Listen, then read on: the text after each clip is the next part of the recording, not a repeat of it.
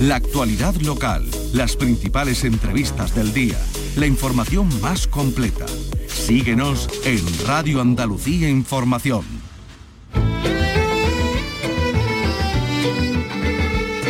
En RAI, Andalucía es cultura. Con Vicky Román. Muy buenas tardes. El Murillo, propiedad de Abengoa, sale a subasta para saldar las deudas de la multinacional sevillana. La obra San Pedro Penitente está catalogada como BIC, como bien de interés cultural por la Junta de Andalucía, aunque la multinacional sevillana ha recurrido y se está pendiente ahora de la resolución. Carlos López, buenas tardes. Efectivamente, buenas tardes. El San Pedro Penitente de Bartolomé Esteban Murillo permanece expuesto en el Hospital de los Venerables, sede de la Fundación Focus. Ha salido a subasta por un precio inicial de 586.000 euros como parte del plan de liquidación de empresa y recibirá ofertas hasta mediados de febrero. Pues ha empezado ya febrero, mes en el que tendrá lugar la edición número 27 del Festival de Jerez, un certamen flamenco que va a ofrecer casi 50 espectáculos que mezclan la tradición y la innovación, como nos va a detallar enseguida Isamay Benavente, directora del certamen jerezano. Lo que comienza ya mañana mismo en Sevilla, en la Casa de la Provincia, son las primeras jornadas de literatura infantil y juvenil de la Puebla de los Infantes, una cita con algunos escritores e ilustradores para destacar la decisiva importancia de la literatura infantil en el fomento y la expresión de la cultura literaria ya entre los adultos.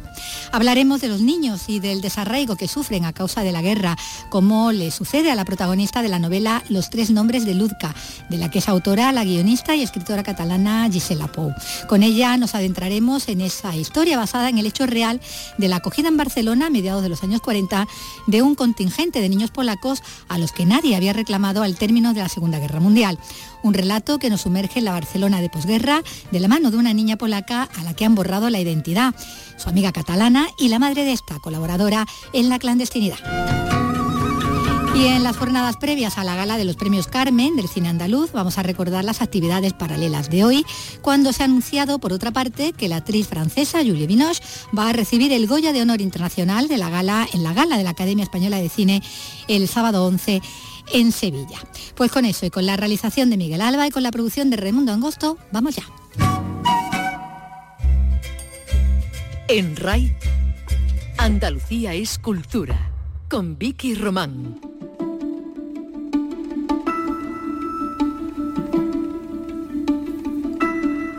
El arte se mueve, va cambiando al menos de, de, manos, de dueños. El Murillo, propiedad de la empresa Bengoa, sale a subasta para de esa forma saldar las deudas que tiene la multinacional sevillana.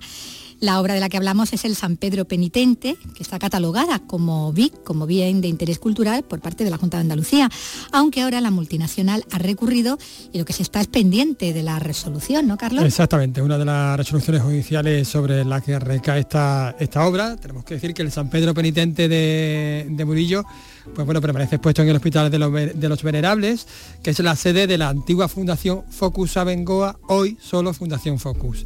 Retrata a San Pedro con los ojos llorosos e implorantes, bueno, la boca entreabierta y las manos entrelazadas, pues suplicando perdón. Ha salido a subasta por un precio inicial de 586.000 euros. Y subiendo. y subiendo, claro, claro, claro, como parte del plan de, de, liquidación de la empresa. Y recibirá ofertas pues hasta mediados de febrero, pues, hasta el 13 de febrero concretamente. En 2014 Abengoa lo compró por 6 millones de euros. Entonces, fíjate, estaba en una casa particular en la isla de Man, uh -huh. total el mar de Irlanda. Sí. Eh, fue trasladado, trasladada a España y restaurada por el Museo del Prado. Y para traerla eh, finalmente a Sevilla, bueno, al Hospital de los Venerables, que entonces, como decimos, era la sede de la Fundación Focus Abengoa, hoy Fundación Focus. Aquí, en este espacio, permanece expuesta desde entonces. Bueno, desgraciadamente, tras la quiebra de Abengoa, pues figura como depósito a favor de la seguridad social para subsanar una deuda de 8 millones de euros, que es el valor que se fijó, fue el que fijó el administrador concursal. O sea que ese es el precio que... Ese es el precio el máximo, tasado, digamos, eh, tasado, ¿no?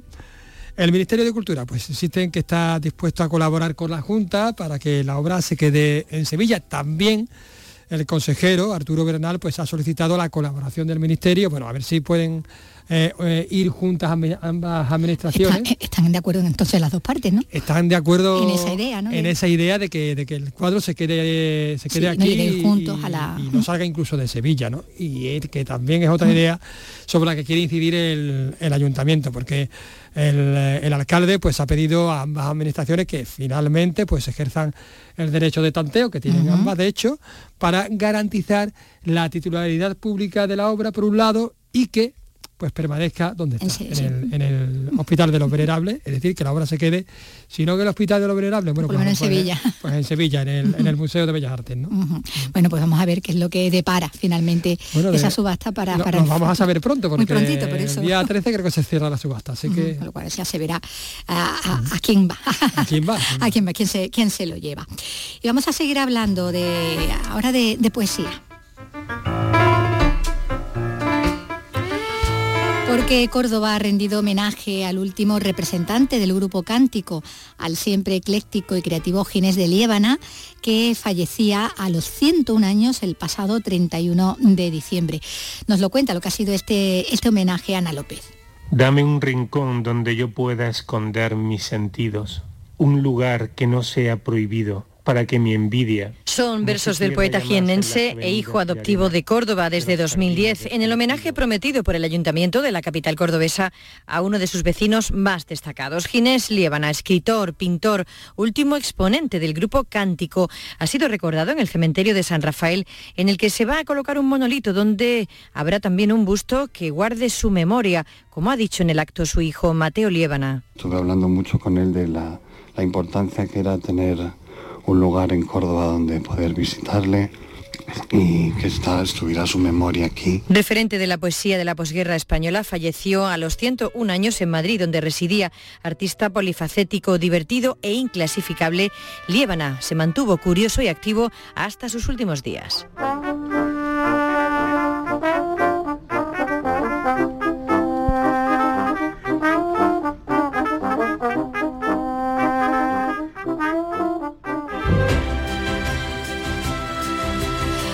El homenaje a Ginés de Líbana en, su tierra. Y en Málaga resulta que donar sangre en los próximos 10 días va a tener una recompensa cultural. El Centro de Transfusión Sanguínea va a entregar un talonario de invitaciones para visitar los principales museos de la capital durante todo el mes, aquellos que van, vayan, como decimos, bueno, pues a, dejarse la, sangre ¿no? en, ese, en ese empeño. Alicia Pérez nos lo cuenta.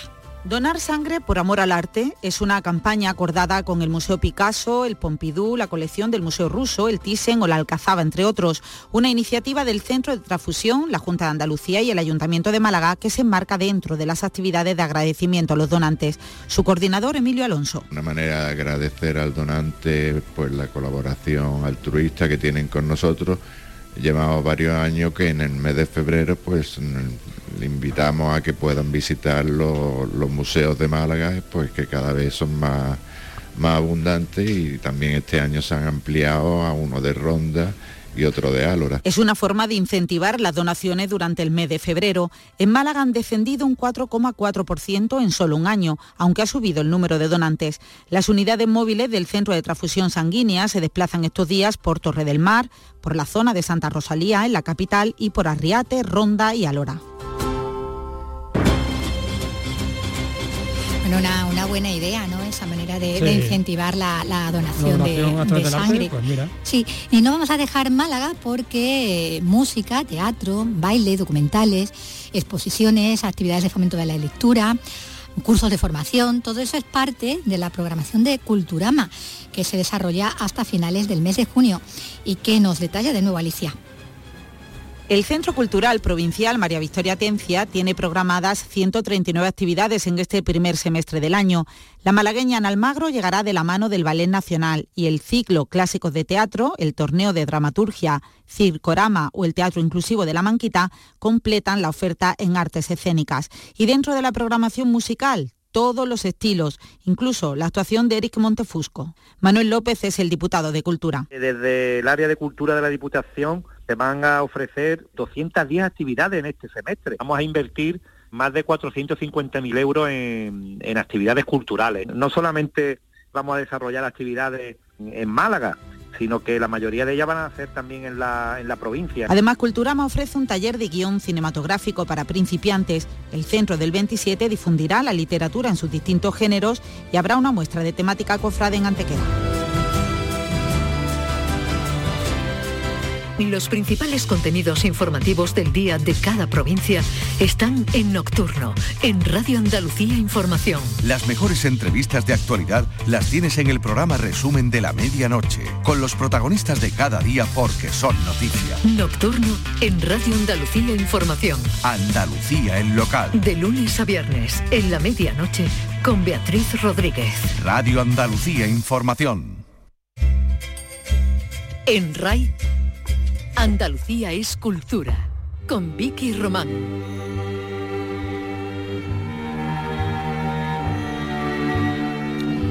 Y a esta hora nos vamos a, detener eh, en un libro. El desarraigo de los niños en tiempos de guerra, huérfanos o puestos a salvo en otros países, lejos de sus raíces, es lo que centra la novela Los tres nombres de Luzca, que publica en Planeta la autora catalana Gisela Pou, guionista de televisión y con una larga carrera en literatura juvenil. Una novela que precisamente tiene entre sus protagonistas a niños y jóvenes marcados por la guerra, una niña polaca acogida en España tras la Segunda Guerra Mundial y su amiga española en la Barcelona de la posguerra.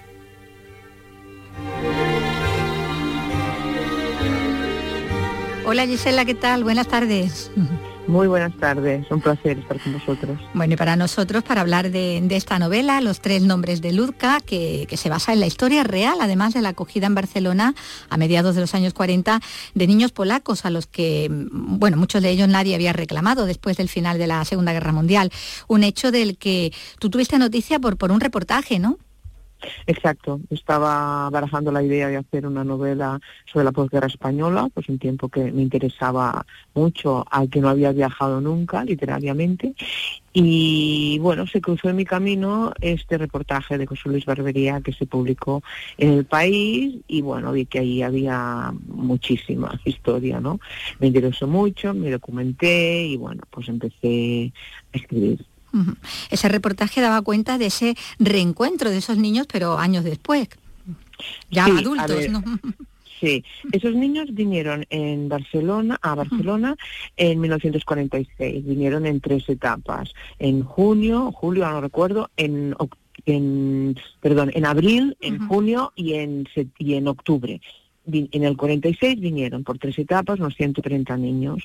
Eran niños ah, que habían sido robados por las nazis, se supo después, uh, germanizados, se hablaban completamente alemán y habían olvidado el polaco o les habían hecho olvidar el polaco.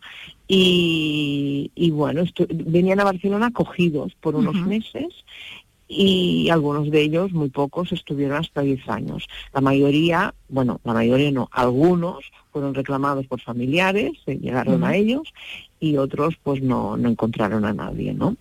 Y, y, a partir de ese hecho, pues la novela eh, es como uh, tirar de esa trama, ¿no? De, de, esos niños que llegaron, pero además está la posguerra y bueno, ya hablaremos. Sí, sí. Adelantando muchas cosas. Estamos adelantando muchas cosas, sí, pero lo que decíamos, bueno, que, eh, que existió, ¿no? Ese, ese reencuentro después que vinieron de nuevo por, por Barcelona, o ese, eh, ese reagrupamiento. perdona, perdona, que, perdona, Vicky, que no te contestaba la pregunta. O sea, en 2008, 2008 uh, uh, aparece el reportaje en el, en el país. Entonces, el, el consulado polaco en el, de 2008 y el Ayuntamiento de Barcelona se interesan mucho por el tema, porque aún era un hecho que había ocurrido, que nadie lo había escondido, pero bueno, la memoria va tejiendo velos, luego um, como medio desaparece. Y en 2008 esos niños, en, en diciembre del mismo año, volvieron, bueno, esos niños que eran ancianos, volvieron, hubo un reencuentro, hicieron un homenaje a Wanda Morbidger y también a su esposo, a Harry Tosber, y, y, se reencontraron. Algunos venían de Polonia, otros venían de Estados Unidos, otros venían de algunos países europeos, y bueno, fue un reencuentro emotivo. Y bueno, yo no estuve en, en ese encuentro, claro está, porque no, en ese momento no, no, no me había metido en la historia, hace muchos años, pero sí que fue al archivo de Barcelona donde hay muchísimas fotos, porque no fueron mandadas al final a sus, a sus respectivos dueños, y, y bueno, fue como vivir un poco ese momento, gracias también a Marta Puchal, que trabaja en el ayuntamiento y que estuvo en ese acto y me contó un poco cómo, que lloré todo el rato ella, porque era tan emotivo, ¿no? Que lloró todo el rato. Sí, bueno, uno, unos niños que se, que se reencontraban, como decíamos, no 60 años después, eh, que habían sufrido un proceso de germanización, de forma que, no solo perdieron sus raíces, sino que se les había educado bajo el ideario nazi en algunos casos, que habían sido, eso sí, despojados de, su nombre, de su memoria, de la lengua. Estamos viendo que, que eran unos niños marcados por, eh, por el desarraigo que, sigue siendo eh, el de muchos otros niños en tiempos actuales por otras guerras y bueno, y el ejemplo más, más reciente ¿no? y bueno, más presente lo, está ahí en Ucrania, ¿no? con esos niños que, han tenido que, ir también eh, repartiendo por, otra, por otros países. ¿no? Exacto, Vicky. Mira, mientras estaba escribiendo la novela, que empecé con la pandemia, en, en febrero del, del, del 20, del 2020, y empecé y entonces pensaba, bueno, pues la guerra, la Segunda Guerra Mundial queda un poco lejos, se ha hablado mucho de ella, ¿no? Ah, estaba muy presente en toda la literatura, pero bueno, el tema me, apasionaba. Pero entonces pensé, pero la guerra de, de Siria, está muy presente y los niños al fin y al cabo son los grandes damnificados de estas guerras. Pierden raíces, pierden contactos con sus familiares, en una época en que se construye la personalidad quedan como devastados y bueno, pensé que era algo muy reciente, muy reciente, que eso de las guerras, los hombres somos así, son el único animal que tropieza unas cuantas veces con la misma piedra, ¿no? Y que se repitan, hay muchísimas guerras en este momento. Y el año pasado, pues febrero, y empieza hace un año, ah. Ucrania, que la tenemos como más cerca, parece más presente, y bueno, tenemos a niños acogidos, y o sea que, que la novela, en el fondo, aunque se sitúe en el 46, en 1946, es una novela de absoluta actualidad centrada, como decimos, en, los más pequeños, en los más débiles, en esas víctimas ¿no? Eh, que tienen todos los conflictos. Y, bueno, tú lo cuentas ¿no? con la experiencia que da el saber retratar ese mundo ¿no? infantil, como tú ya lo has hecho por tu trayectoria en la literatura juvenil. Sabes muy bien manejar ¿no? esa, esa inocencia y a la vez esa crueldad ¿no? que se dan los, los niños, ¿no? y más cuando están en, eh, en, un, entorno como tan difícil ¿no? como, como es el de la guerra o la posguerra. ¿no? Sí, sin embargo, pienso que los niños tampoco son absolutamente conscientes, se han perdido a sus padres, claro que son conscientes, pero que siempre tienen el juego, tienen el sueño, tienen, ¿sabes? La, la, el, recogen el amor que, que, tengan cerca, en este caso tenemos a Wanda Morbiter, que es un personaje real, que se convirtió un poco en, en, la madre espiritual de todos estos niños, ¿no? O sea que cuando en ese reencuentro del que me preguntabas, en 2008, en, en diciembre, Ah, todos decían lo mismo, que, que al llegar a Barcelona fue un poco el paraíso, no por Barcelona, creo yo, por fecha propia, sino por el hecho de que encontraron la tranquilidad. Ah, por fin no iban de un lado a otro, no estaban en medio de una guerra, no, no sabían a dónde iban ni a dónde van, y, y encontraron un poco esa paz, esa tranquilidad que al final es la felicidad, ¿no? Bueno, los niños son los principales protagonistas, como decimos, de, esta historia de supervivencia que se ha centrado en la, claro, los perdedores que, son los que te han atraído ¿no? a, la, hora de escribir y, más, bueno, cuando se trata de retratar ese mundo de derrota, ¿no? Del que habla una de las narradoras, porque aquí el relato eh, se va alternando a tres voces, todas ellas femeninas, dos infantiles, Luzca y, Emma, voces infantiles recuperadas ya por las narradoras más de 60 años después de los hechos, y también la voz de Isabel, que es la madre de esta última, que es el personaje más adulto por ello el que es más consciente, por lo que decías, ¿no? De, la situación en la que se encuentran en ese tiempo, bueno, de silencios, de pérdida y hasta de lucha en la sombra, ¿no? Pues sí, porque mientras estaba escribiendo, pues esa amistad de esas dos niñas de nueve años y este posterior reencuentro, que es eh, finalizar la, novela, pero me necesitaba otra voz, necesitaba la voz del mundo adulto. Isabel, por ella misma, es que puede ser una historia, una novela aparte, podría ser, aunque está ah, unida a las dos y un poco como que las vas trenzando, ¿no? Las, las, las tres, las tres voces para construir una historia, pero la historia de Isabel podría ser por ella misma una novela. Porque pues una mujer que crece es una mujer que bueno que entra en la resistencia que hace de enlace que, que se acerca a la policía para para para encontrar datos y que saber quién qué delatores hay del Partido Comunista. O sea que es todo es toda una novela no Isabel y, y, ella trabaja en la casa de los niños es, es, es modista trabaja cosiendo también está en la cocina, al lado de la cocinera, de Florinda, que es un personaje secundario al que quiero mucho, y, bueno, esa, esa, es, esa, es, la voz de Isabel, ¿no? Bueno, las dos niñas van a ir haciendo muchos descubrimientos sobre, sobre ese entorno que decimos, ¿no? En el que, bueno, no se han percatado tanto por eso mismo, porque son niñas, ¿no? Y, su mundo todavía infantil, pues hace que, eh, que inocentemente no, no, vea muchas de las cosas que, ocurren. Lo van a ir descubriendo poco a poco, conforme también van creciendo, le van ocurriendo cosas. Eh, y, la chica polaca, sobre todo, eh, en ese empeño por recuperar su identidad y Emma mm, también descubriendo su propia realidad familiar, sobre la que también hay mucho aspectos que se le ocultan. Ha habido también muchos secretos, ¿no? Muchas cosas que va a ir sabiendo con el paso del tiempo, ¿no? Bueno, un poco eh, mi, reto al empezar la novela, a escribir y esas tres voces, ah, pensaba, una voz de una niña, pues tiene un mundo propio porque han tenido nueve años. por eso lo que has dicho tú, que quise hablar del mundo infantil, pero desde la edad adulta. Eso me permite pues, hacer más reflexiones, cosas que entienden más tarde, ¿no? Y da más profundidad a, la narración, porque no podía hablar desde una voz de una niña de nueve años, porque, bueno, quedado todo... habría faltado, habría faltado mucho, sí, mucho... densidad, diríamos, ¿no? del lenguaje y, bien, es, una historia de, amistad y de amor, y en el caso de Isabel además añadimos una historia un poco también de desamor, de amores imposibles, que hay un poco de, bueno, que el amor está muy presente, porque para mí el amor es lo que lo sustenta todo, al fin y al cabo. Cuando te mueres, cuando te vas, cuando tienes muchos años, ¿qué es lo que recuerdas de la vida? Lo que has querido, o lo que te han querido, ¿no? Ni si has tenido dinero, si has sido famoso, o sea, que, te sientes arropado por los que te quieren y eso es lo que intenta explicar también esta novela, ¿no? Y la libertad de ser quien eres, ah, o, la, valentía, la valentía de, de, enfrentar, de enfrentarte a ser quien eres y, de vivir la vida que tú quieres, eso lo hará Lutka, por suerte es una mujer valiente, ¿no? O sea que, aún siendo una novela donde se habla de la guerra, donde hay el desarraigo, que es el tema central, como bien has dicho, pero ah, hay un, final esperanzador. no quería un final de derrota, porque creo que la esperanza es lo que nos hace un poco, es el motor de las vidas, ¿no? Y de que por mal que estés, y así de esperanza de que eso, bueno, Puede cambiar. vas a superarlo y te pasarás a una nueva etapa. Bueno, esas dos niñas, eh, con sus diferencias, sí que tienen mucho en común, como vamos a ir viendo, ¿no? Si a una le han robado la identidad en esa guerra mundial, a la otra y a su familia también le han robado todo lo que fueron, ¿no? Antes de la guerra civil, hasta el idioma, y ahí está el abuelo transmitiendo a Emma el catalán, ¿no? Con, ayuda de los libros, ¿no? A los que homenajeas, ¿no? Sí. Mm, el abuelo, el, que es el padre de Isabel, ¿no?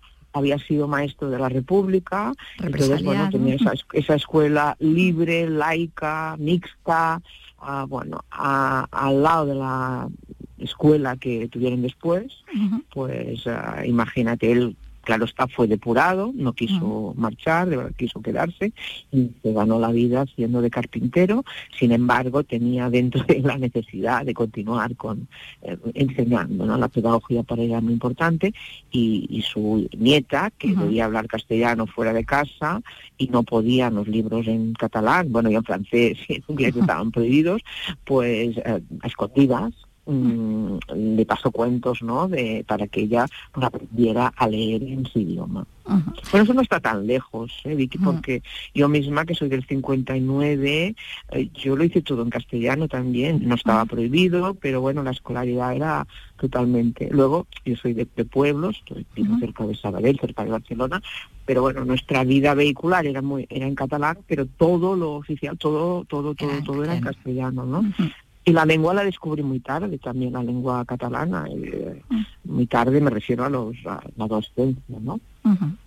Vamos a ver que los libros y la música tienen mucho protagonismo también en el desarrollo vital ¿no? de estas tres narradoras. Está ese coro del mm. Orfeón que no pudo dar su concierto ¿no? con Pau Casals, está ese coro de niñas por la casa cantando ante Franco, bueno, cantando y haciendo su protesta a su manera también. Están las clases de canto, están esos libros clásicos que abren los ojos también de algunos personajes, le abren otro mundo.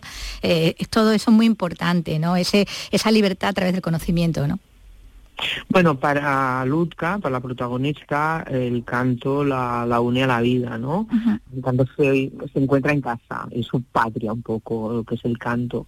Y, y bueno, respecto a, a, la, a la visita de Franco a Barcelona, la hemeroteca de la vanguardia me ha sido muy útil, donde he visto que los periodistas no tienen nada que ver con los de ahora, la forma de escribir, ¿no? Y todo el, circuito que hace Franco en, Barcelona es real, en el mayo del 47, a excepción a excepción del, concierto. Que, del concierto que no Del coro, de las niñas del coro, ¿no? El coro no, no hay coro para, pero bueno, me apetecía, me apetecía esa visita y luego busqué donde, y por suerte, mira, en mayo vino y, y, también era un momento para mí interesante para esa, ese personaje secundario, que es Florinda, que era muy, muy adepta al régimen, y para él Franco, pues, eh, de la, del desbarajuste de la República, ¿no? Y como ella lo vive, ¿no? Eso con toda la emoción, Sí, con toda esa emoción, luego pasa lo que pasa, ¿no? Pero bueno, me apetecía, me apetecía un montón, la verdad.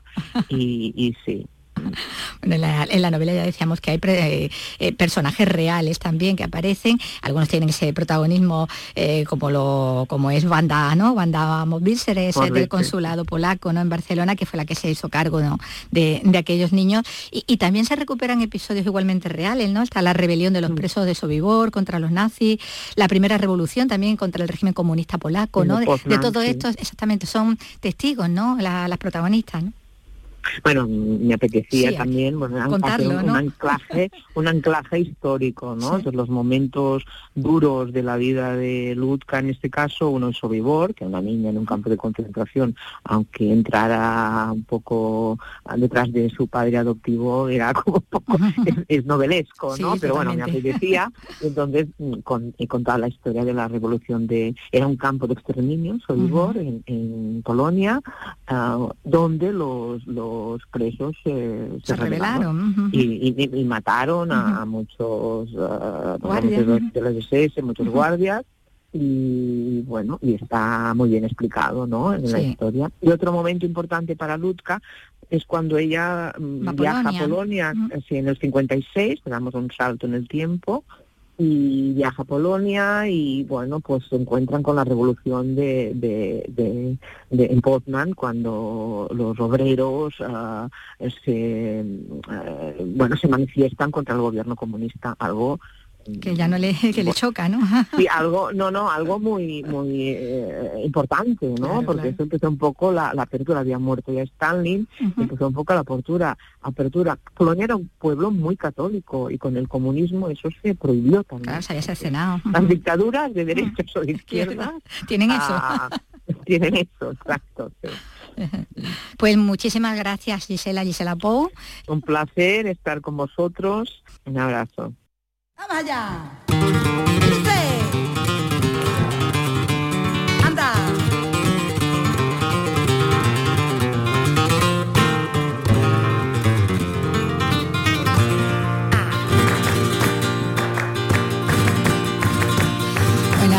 De libros, de esa novela, Los tres nombres de Luzca. Hablamos ahora de flamenco porque este mes que acabamos de, estrenar es en el que tiene lugar la edición número 27 ya del Festival de Jerez, un certamen flamenco que va a ofrecer casi 50 espectáculos que van a mezclar la tradición y la innovación, como nos cuenta Carlos. Así es, del 24 de febrero al 11 de marzo haremos frente a este frío que pasamos con el calor del mejor flamenco del momento. El flamenco con denominación de origen Jerez. Y nadie mejor para hablarnos de esta muestra que su directora, Isamay Benavente, que ya nos atiende al otro lado del teléfono. Hola, ¿qué tal? Buenas tardes. Buenas tardes. Bueno, Isamay, eh, como hemos dicho, serán unos 50 espectáculos en total, pero bueno, eh, centrémonos, ¿cuántos exactamente? Bueno, pues mira, eh, nosotros tenemos casi 50 citas porque hemos presentado la programación, pero todavía no están incluidas las peñas flamencas. Y las peñas flamencas nosotros programamos también durante el festival los fines de semana, los mediodías, en las peñas flamencas, gratuito para todos los visitantes que vengan, actuaciones del Festival de Jerez. Así que son 50 citas, 49 para ser exacta, mm, de flamenco que va a haber en la ciudad durante 16 días. ¿Y muchos estrenos? Pues sí, mm, tres estrenos absolutos y muchos estrenos en Andalucía. Eh, estrenos como el de Gema Moneo, con un espectáculo que se llama Atrevida, estrenos como el de Eduardo Guerrero, Bailar no es solo bailar. Eh, eh, María Pajés va a mostrar aquí por primera vez en Andalucía sus Cerezades, Recuerdo que ha sido el premio Princesa de Asturias de este año, por primera vez a la bailadora de flamenco, al baile. Eh, tendremos a María José Franco con estreno, tendremos a María del Mar Moreno que cerrará el festival con estreno, tendremos en los espacios exteriores también varios estrenos de espectáculos. Así que estrenos y espectáculos maravillosos porque nosotros no somos un festival que busque solo estrenos, sino que buscamos una selección de la mejor producción del año. Y eso es lo que pretendemos mostrar, que Jerez sea un escaparate durante dos semanas de lo que se ha producido durante todo el año en el baile flamenco y la danza española, aunque también tendremos, claro, una mirada hacia el canto y la guitarra. Bueno, pues ya que mencionas a nombres propios, pues sí, efectivamente, tampoco también eh, eh, entra Olga Pericé, Patricia Guerrero, eh, bueno, Marcos Flores, el Ballet Nacional de, Moreno, Israel Galván, el Ballet Nacional de España, que está dirigido por, por con el Olmo, con el Loco, que ha sido seleccionado como uno de los cinco mejores espectáculos de danza estrenados en el 2022. Se estrenó en diciembre en el Teatro de la Zarzuela en Madrid y estoy encantada de que inauguren el festival porque, bueno, Javier Latorre, que es su coreógrafo, es Premio Nacional de Danza, pero además una persona vinculadísima al Teatro Villamarte y al Festival de Jerez desde sus inicios, y la dirección es de Paco López. Además, el Ballet Nacional está en un momento maravilloso bajo la dirección de Rubén Olmo, así que contentísimos de que inauguren nuestro festival por todo lo alto. Muchísimos nombres, Lucía Álvarez La Piñona, María Moreno, Paula Comitre, muchísimos. También en la guitarra y el cante, ¿no, Isamay? Por supuesto, como te digo, el festival fundamentalmente es de baile flamenco y danza española, pero no nos podemos olvidar del cante y la guitarra.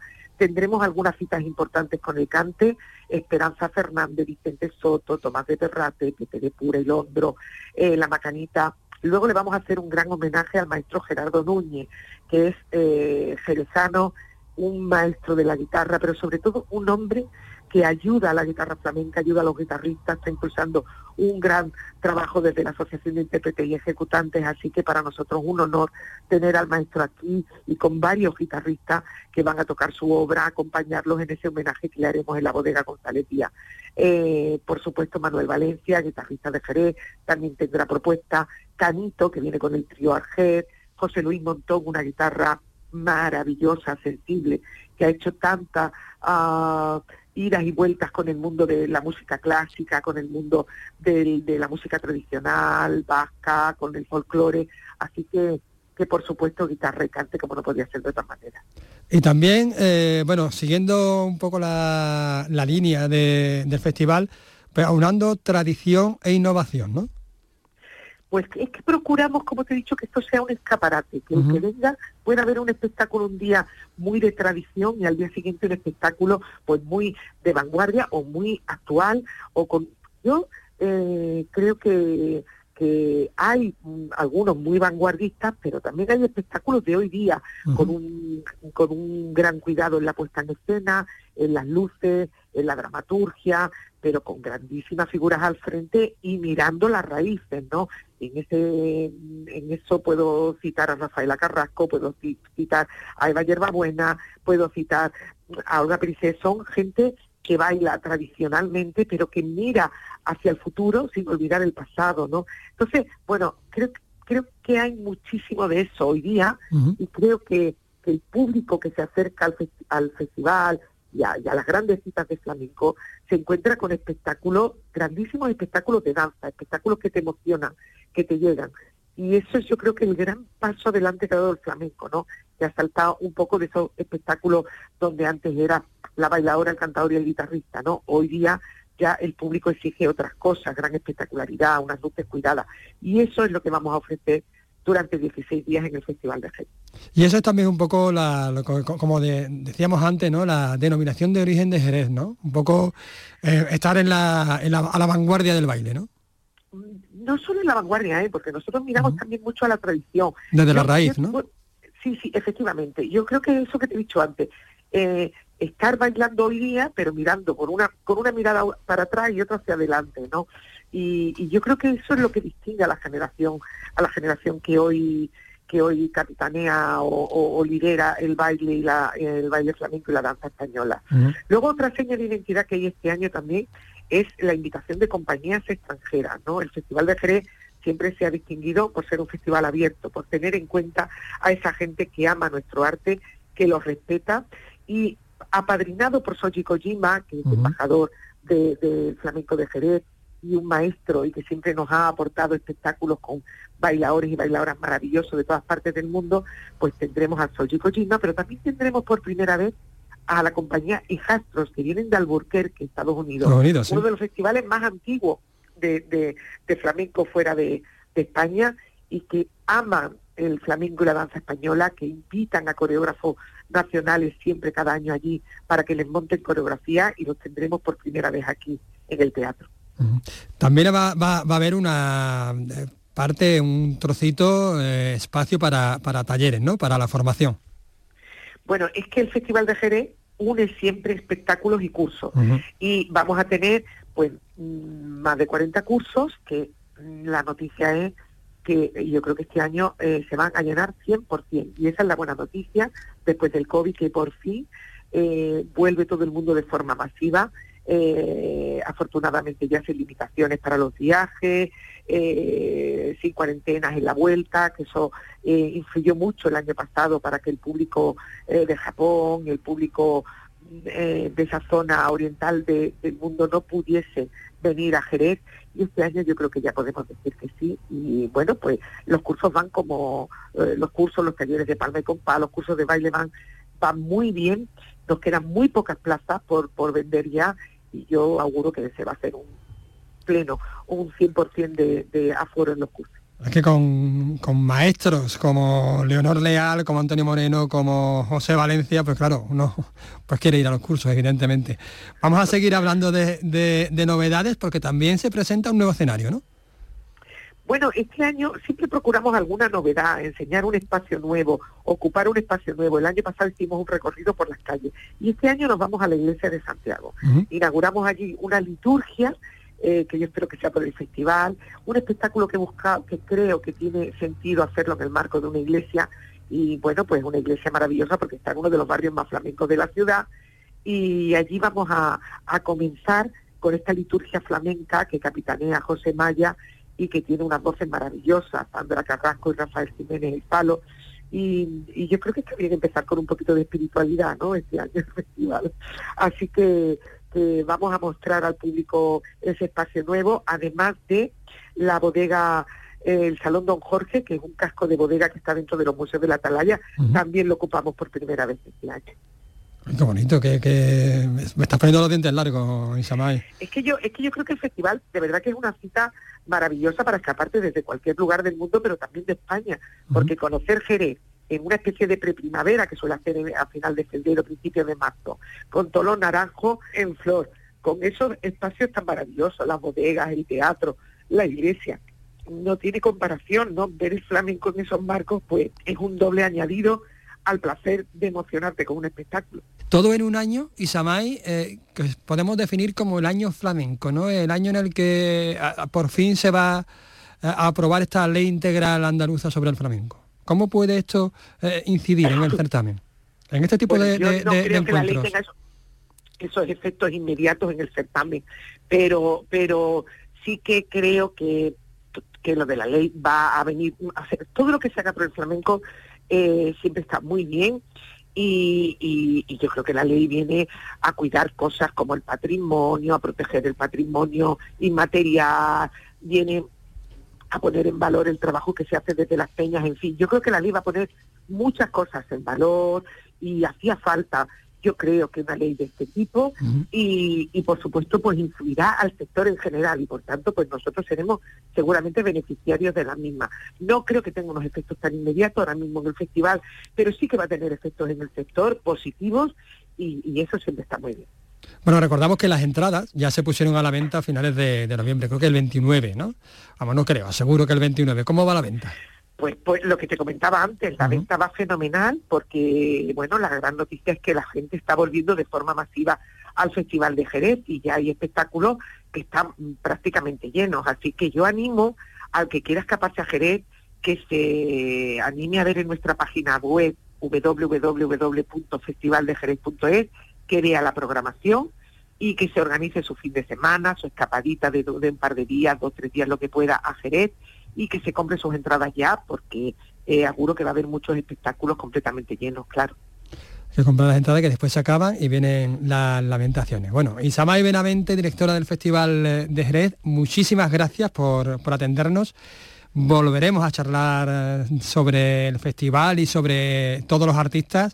Bueno, pues ya cuando, cuando se vaya acercando la fecha. Muy bien, pues, pues muchísimas gracias, que os esperamos a todos y animar a todos los andaluces y a todos los, los, nacionales, que muchas veces vienen más gente de fuera que nos ponen en valor lo nuestro que nosotros, así animarles a que conozcan Jerez en esta fecha y que, que, es un proyecto hecho desde el ayuntamiento con mucho cariño y para toda la ciudadanía, para poner nuestro arte en valor. Así que aquí os esperamos. Pues allí iremos a disfrutar. Gracias. Cuando más te faltan las palabras, yo estoy, yo estoy. Cuando no valoras lo que logras, yo estoy. Bueno, y más artistas eh, de otros estilos y, en otra cita, como ese el Icónica en, en Sevilla. Esta es la cantante italiana Laura Pausini, que ha anunciado un segundo concierto en la capital hispalense para el 22 de julio, para conmemorar su 30 aniversario en el mundo de la música y lo ha hecho, bueno, amplía eh, sus actuaciones después de que se hayan agotado prácticamente todas las entradas de ese concierto que había. Creo que eran tres horas, se han agotado, ¿no? Sí, eran para el concierto del 21 del mismo mes, con lo cual, bueno, pues amplía su estancia y su participación en el Icónica, con lo que estará el 21 y ahora también el 22. Van a suponer el, cierre, estos conciertos de, de Laura Pausini, el cierre de lo que va a ser la, la tercera edición de la icónica Sevilla Fest. Si nadie te siente, yo sí. Cuando tú no encuentras el camino, yo estoy, yo estoy. Desconfías lanzas Es la artista que va a cerrar esa tercera edición, pero el festival eh, sigue añadiendo nombres todavía al cartel. Eh, bueno, el cartel ya definitivo se va a presentar eh, en verano, porque bueno, recordamos que, este festival se celebra en julio pero sigue habiendo incorporaciones hasta que se haga ya el definitivo, hasta que se cierre. Y el último que se ha hecho público es el sevillano Beret, que va a actuar en la, en la Plaza de España el 7 de julio bueno, con su canción, entre otras, ¿no? El día menos pensado.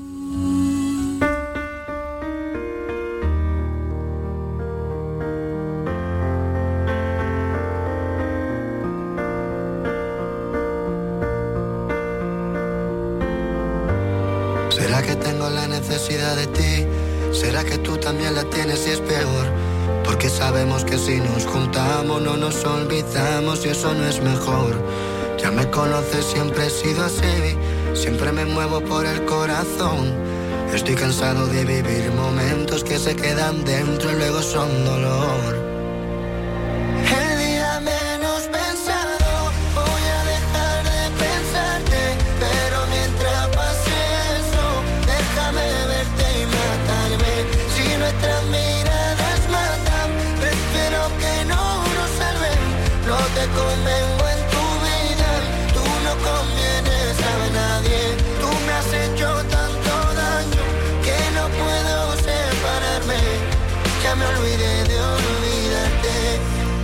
Un artista sevillano en el cartel de la icónica. Yo no sé, Carlos, si tú ya tienes ahí pensado.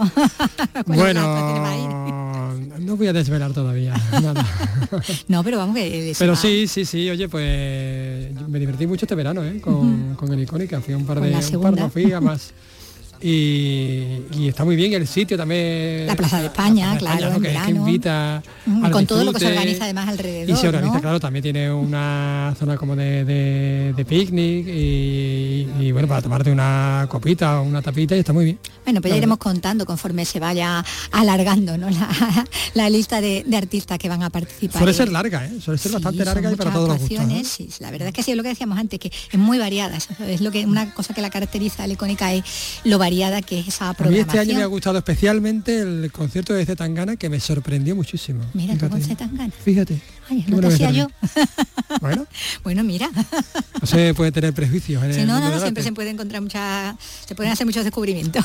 Bueno, pues ahora lo que toca es hablar de, habíamos hablado antes de una novela que tenía mucho protagonismo los niños y, y bueno, y de los niños y de la literatura vamos a seguir hablando.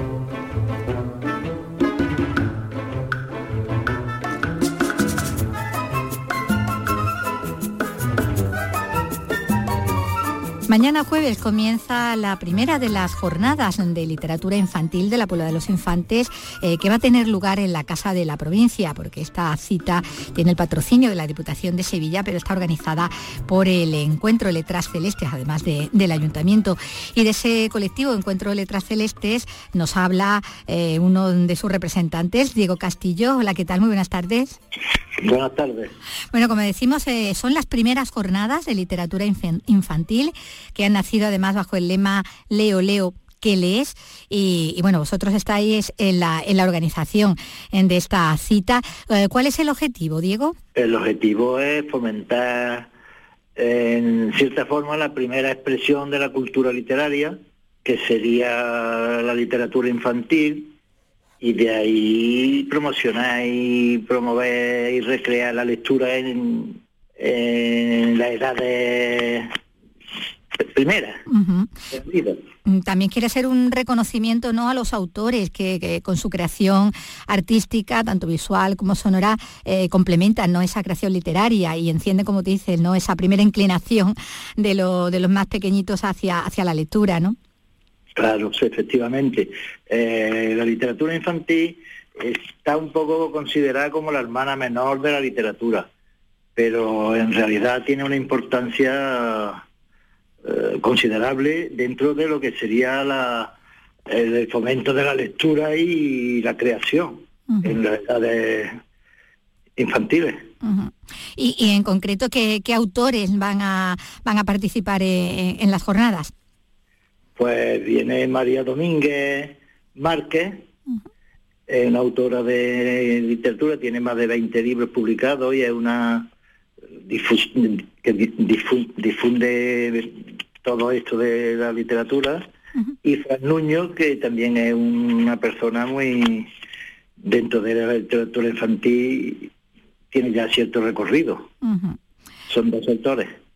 Bueno, son algunos de los nombres ¿no? de, propios de esta, de esta cita, también el, de, el del artista Quentin Blake, ¿no? que es el eh, Quentin Blake, que es el, el autor del cartel, ¿no? Sí, ya he tomado como, como el cartel de, de este pintor inglés. Consideramos que, que su fecunda y luciente trayectoria de este autor pues le va a dar también una cierta categoría al, a esta jornada. Bueno, la primera, como decimos, es la de este jueves, pero luego también, eh, de nuevo en la Casa de la Provincia, también hay cita el día 9, ¿no? Sí, el, eh, día 2 eh, tenemos a a María Domínguez. Y el 9 es Fran Nuño, que es una de ahí de Sevilla, tiene librería y editorial. Eh, sí, como decimos, son las primeras jornadas. Esto, eh, ahí hay una voluntad de, seguir celebrándolas, ¿no? Sí, evidentemente, son las primeras. Del año que viene continuaremos con con la segunda jornada, claro. Esa es la idea. Bueno, eh, Encuentro Letras Celestes eh, se celebra también ya eh, dentro de, bueno, en primavera, ¿no? Allí ya, en este caso, en la Puebla de los Infantes. ¿Qué es lo que, qué es lo que hacéis y, cuándo? Sí, Encuentro Letras Celestes es, digamos, la matriz de todas estas actividades que realizamos. comenzó hace ya unos años, hubo un parón con la pandemia, pero lo que tratamos es de fomentar y promocionar y recrear la lectura y todas estas iniciativas que hacemos van encaminadas a, esto mismo. Se celebra en abril, lo hemos, se celebró las primeras en octubre, pero creemos que abril es una fecha mejor y la hemos ido trasladando y en abril el 14 y 15 entre Feria de Sevilla y Semana Santa. La semana esa, para que no coincida. 14 y 15 de abril. De acuerdo, bueno, pues eh, tenemos, apuntamos también esa otra cita con la literatura infantil, eh, que se organiza, como decimos, desde la Puebla de los Infantes eh, en Sevilla. Pues muchísimas gracias, Diego, Diego Castillo. Nada, muchísimas gracias a vosotros.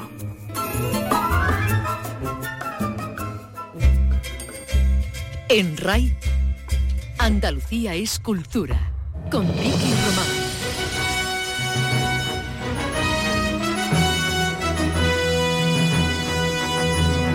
Ya falta menos para la entrega de, los premios de la Academia de Cine Española, los premios Goya, y quien sabemos que se va a llevar un premio, ya lo sabemos porque bueno, ya se ha anunciado, es la actriz francesa Julie Binoche. Ella va a recibir el Goya Internacional que, otorga la, Academia de Cine en esa gala que recordamos que se va a celebrar eh, en Sevilla el 11 de febrero.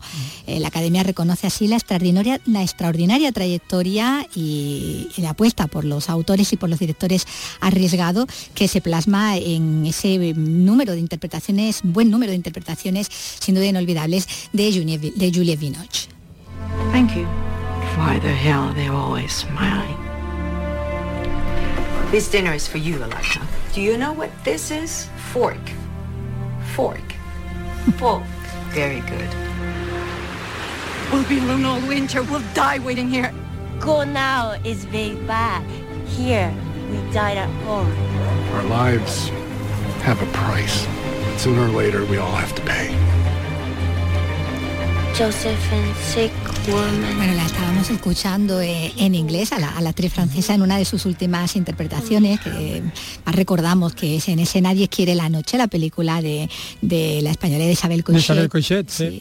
Eh, bueno, que nos llevaba hasta, hasta los hielos de Canadá, ¿no?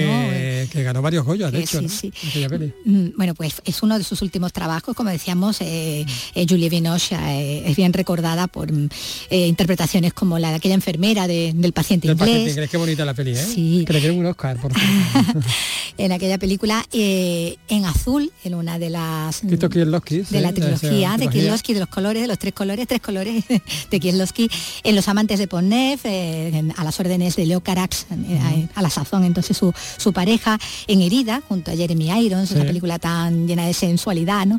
En Caché, de Michel Haneke, con el que ha trabajado en otras ocasiones, y bueno, como decíamos, ¿no? Hasta, hasta llegar a esa, a esa interpretación que recordamos a las órdenes de, de Coichet. Bueno, es todo un referente del cine europeo, con una trayectoria de más de cuatro décadas, que no se le nota, porque la verdad es que lo lleva estupendamente todos los años pasados, tan elegante. Sí, tan elegante, parece... Como siempre, ¿verdad? Que levita, ¿no? Reconocida en los Oscar, en los César, en los BAFTA, bueno, ha llegado a ser triplete, ¿no? En este sentido, y tenerlo, a tenerlos todos. Eh, ha triunfado y ha llevado premios en Cannes, en Berlín, en Venecia o el Donostia, ¿no? Que ha trabajado con todos los directores, desde Isabel Coiseta Cronenberg, es que no tiene nada que ver, escrito que no tiene nada que ver uno con otro. Tan diferentes, ¿verdad? Pero que todos la han tomado como musa, ¿no? Eh, en su momento. Pues como decimos, todos esos mm, premios suma ahora ese Goya Internacional que va a recoger el, el 11 de febrero en Sevilla en la gala de los Goya. Pero tenemos otra gala más cercana y todavía más andaluza si cabe.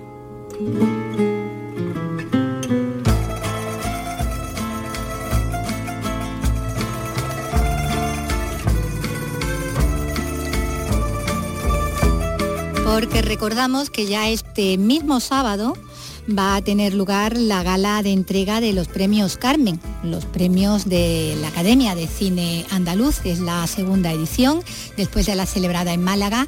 Ahora llegan estos premios a Almería, al Auditorio Maestro Padilla, que será el escenario de esa gala, como decimos, de entrega de los premios, gala que además retransmitiremos nosotros también por Canal Sur Televisión a partir de las 10 de la noche, las 10 de la noche del sábado.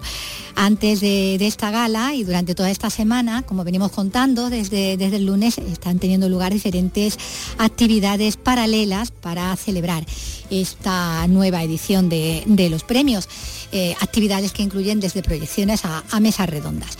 En lo que hace a proyecciones, pues esta noche, bueno, esta tarde a las siete y media, es el turno para que el público pueda ver gratis, eh, hasta completar aforo, la proyección de La maniobra de la tortuga de Juan Miguel del Castillo. Este thriller, basado en una novela del, gaditano Benito Olmo, eh, que se rodó en Cádiz que dirige el jerezano, como decimos Juan Miguel del Castillo, y que se proyecta hoy en la sede de la Filmoteca en Almería. Eso en lo que hace a, proyecciones. Luego también hay mesas redondas. Hoy comenzaban, de hecho, estas mesas redondas que se van a desarrollar hasta el viernes. La de hoy a las siete y media en el patio de luces de la Diputación de Almería cuenta con los académicos almerienses. Es la mesa redonda de académicos almerienses en la que van a participar Peter Bill, Manuel Capilla, Jesús Devina, Nieves Gómez, David Miralles, Salvador Olea y Nuria Vargas, con la moderación de Francisco Conde. Eh, abierto también, como decimos, al público que quiera participar. también a las siete y media, a la misma hora. También a la misma hora y bueno, una oportunidad ¿no? de, ver lo que, lo que pueden, vamos, de, asistir a esta charla, de, participar también eh, en ella, de acercar a quienes trabajan en la academia, quienes son académicos, a quienes son directores, porque el, viernes mismo la mesa redonda será de los directores de las películas, bueno, tanto de ficción como documentales que están nominadas en esta edición de, los premios Carmen. Eh, lo que decían ellos desde, desde, el principio, desde la organización, desde la Academia de Cine Andaluza, que se trataba de, de acercar al público. Acercar el, gran público al cine, ¿no? De poner cara, voz y corporidad, ¿no? De, poner eh, un cuerpo físico a, al, ente. y animar a, asistir a las salas, que era una cosa que, remarcaba mucho, ¿no? Que el cine luego sí, ¿verdad? Se puede ver también plataforma, pero la... Pero la liturgia del cine, ¿eh? la liturgia del cine de La liturgia del cine no, no se puede perder. Así que como decimos, son algunas de las actividades, vamos ya desgranándola a lo largo de la, de la semana, día por día aquí. Estas eran las de, las de hoy, las de hoy y miércoles y que pueden disfrutar bueno desde dentro de un ratito ya. Así que bueno se pueden ir yendo para allá. Un cafelito y, un cafelito y para allá. Y nosotros ya que estamos casi casi también para irnos. Ceremonia de entrega de los premios Carmen de la Academia del Cine de Andalucía. Canal Sur Radio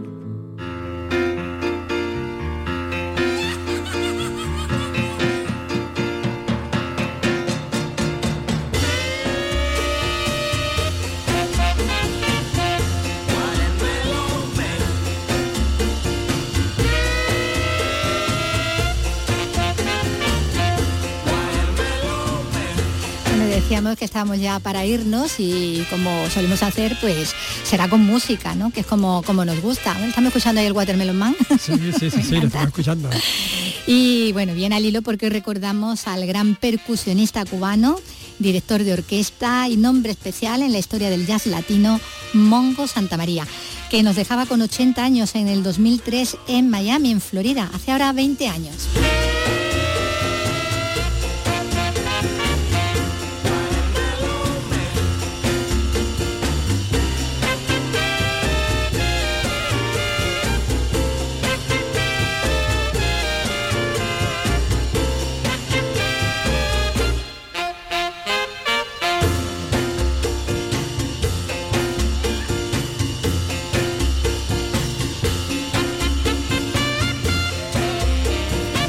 Herbie Hancock porque en la década de los años 40 eh, Mongo Santa María se convirtió en uno de los grandes especialistas de las congas y de los bongos eh, en Cuba.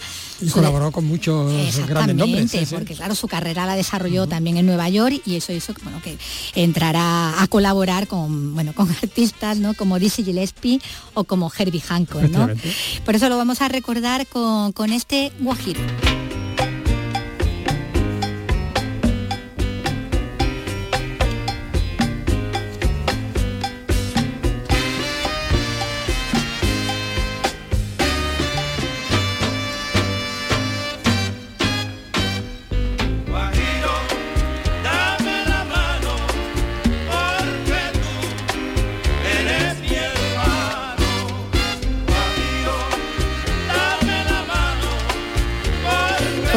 Percusionista cubano Mongo Santa María. Nos despedimos ya así. Hasta mañana. Hasta luego.